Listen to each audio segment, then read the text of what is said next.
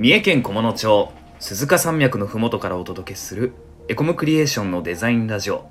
本日は金曜日のパーソナリティデザイナーの元瀬がお送りします。よろしくお願いします。本日は田舎のいいとこ良くないとこというテーマでお話をさせていただきます。今都会に住んでいて今後田舎への移住を考えている方の疑問にお答えするような形で僕が3年間田舎に住んで良かったところと良くなかったところをお話ししたいと思います、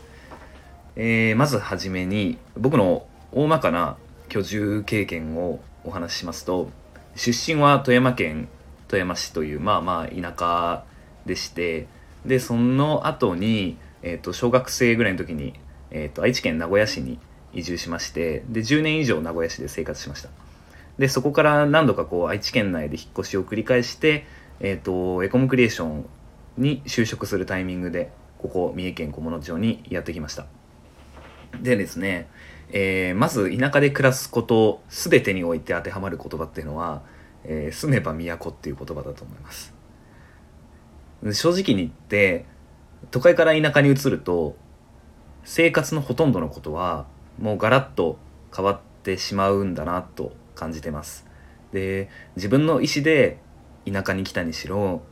まあ、仕事とかの都合で仕方なく来たにしろ、まあ、結局はねなんだかんだこう知らないうちに田舎に慣れちゃうよっていうことはまず先にお話ししたいと思います。でですねまず良いところについてなんですけれども田舎っていうのは当然ながら自然が多いわけですね。でそうなると必然的に自然以外のものが少なくなっていきます。大きな町に住んでると休日やることといっったら友達と外食に行ったり、うん、お買い物に行ったりみたいなところだと思うんですけれどそもそもお金のかかる施設や、えー、お買い物する場所っていうのがここにはあの全くありません。なのであの余分なことにお金を使わなくなるっていうのがまずいいところです。これはあのここで聞いてるだけだと良いところに聞こえないかもしれないんですけれども個人的な感覚だとあの身の回りのことにお金を使ったりだとか人付き合いのためにお金を使ったりするストレスが極端に減ったなと感じています。実際のところたまにはこうお買い物したいなと思うこともあるにはあるんですけれどもそうなったら正直今の時代ネットでお買い物したらいいし、まあ、大抵どんな場所に住んでても電車とか車とかで多少の、まあ、大きい町には出かけられるのでそんなに困りません。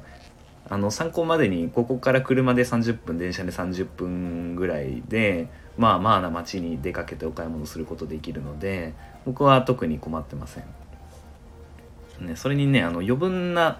お金をそういうことに使わなくなると自分のためにお金を使うことができるようになります。僕はすごくこう趣味が多くってあのゲームしたりするためにパソコン買ったりとかもそれちょっとあれだけど。あの釣りをしたりとかあのキャンプしたりみたいなことにお金を使うことができるようになっているのでそういう意味ではある意味田舎に住んで一番助かっているところだと思います。家賃とかも全部安いしあのすごくそういう面ではお金の面では生活がしやすくなります。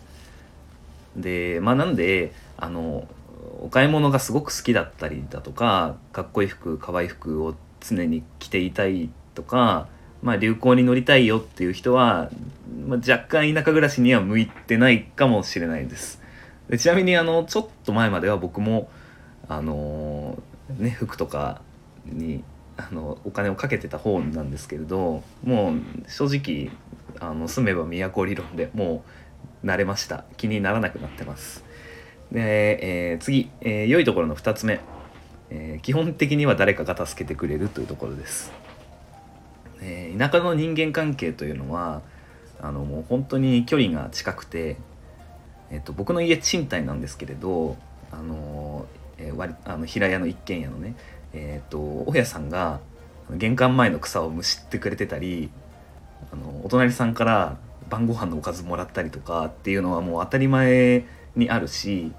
あとはもうなんか家の猫の世話頼まれたりとかってこれあの上司のことなんですけど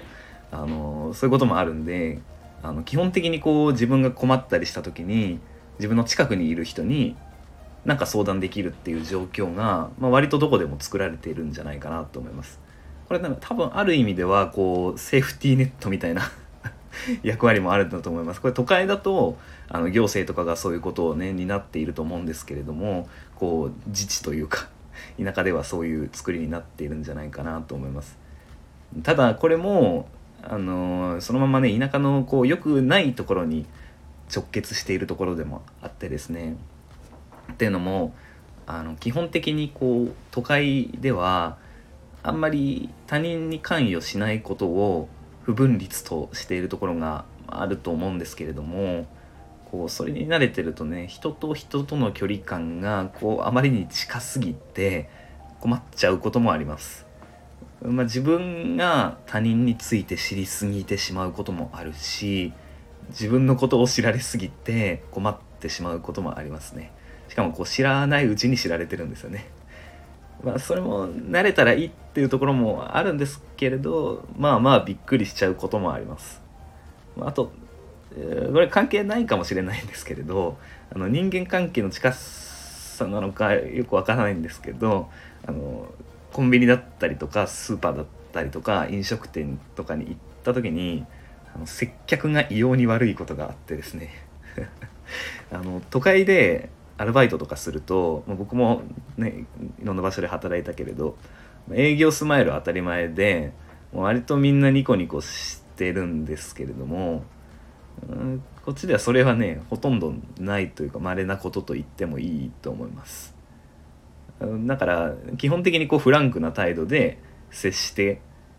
くれるんでしょうね。僕はあまり気にならないというかむしろそっちの方が落ち着くぐらいにはなってきてるんですけど、まあ、お買い物した後若干モヤモヤすることもあります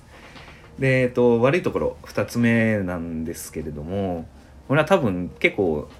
意外だと思うんですけれどあの健康的な生活を送れるとは限らないというところです。でなんでかというと田舎っていうのは車による移動がデフォルトで歩く機会が極端に減るんですよね。あこれあの車を買わないといけないというところも悪いとこですね。であの当然ね体を使って遊んだりする場所っていうのはたくさんあるんですよ。山なり川なり海なりね。ただもともとこう外に出ていくっていう習慣がない人は運動不足に陥りがちだと思います。というかほとんどの人が多分街に住んでる人ってジムとかに行かない限り運動する機会ってそんなないと思うんですよ。だから大抵最初は不健康な生活になると思います。でねえーと、都会に住んでると、まあ、車いらないので電車移動するにもこう駅まで歩いたりだとかお買い物するにも街中を歩いたりとかして毎日ね多少は歩くことになりますけれども田舎だとそういう機会ってないので本当に車で会社に行って車で家まで戻ってきてご飯食べて寝るっていう生活になる可能性があります。ただこれも逆転思考でこう歩く機会ないからあの自分の意思でねあの意識して体を動かしたりだとかあの意識して健康的な生活をしようという考え方にシフトできればあのとっても健康的な生活が送れるようになります。あの空気はいいし景色もいいので都会で運動するより高いモチベーションであのそういったことに取り組めるんじゃないかなと考えてます。ちょっと長くなってしまったんですけれども田舎に移住を考えている方どうでしょうか？どうでしょうかってことないですけどね。あの個人的には僕にはねあのもう都会には正直住みたくないなって思うくらいには田舎での生活に慣れてしまって山が見えなくなるとねすごい不安になるくらいには なっちゃってるんですよね。これなんでなんでしょうかね。山が見えなくなるとこう都会に出るとすごく人が多くてこうなんかだんだんイライラして疲れちゃうんですよね。まあこういうのもね多分向き不向きがやっぱりあると思います田舎に住むということは。あのー、まあ、旅行だったりだとか出張だったりだとかであの田舎に来た方が